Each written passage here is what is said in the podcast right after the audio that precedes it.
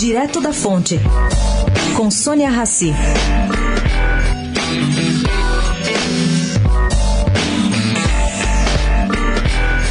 Completa quase um ano a arbitragem judicial que deve decidir a guerra entre o grupo JF e a Paper Excellence pelo controle da Eldorado.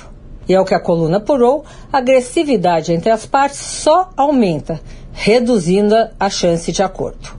A beliculosidade cresceu tanto que Jackson Wyda tem dito que não vai aceitar qualquer sugestão diferente da que foi definida em contrato. O presidente do conglomerado asiático está se sentindo pessoalmente atingido pelos rivais brasileiros. Esses, por sua vez, avisam que tampouco estão dispostos a ceder. Bom, qual o motivo dessa briga?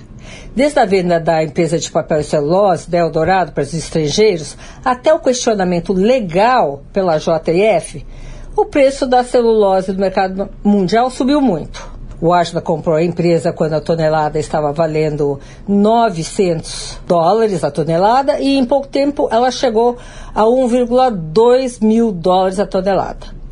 Os irmãos Bastistas travaram há um ano a prevista mudança de o um dono de empresa, entraram na justiça com reclamação, enfim, queriam mais dinheiro por isso.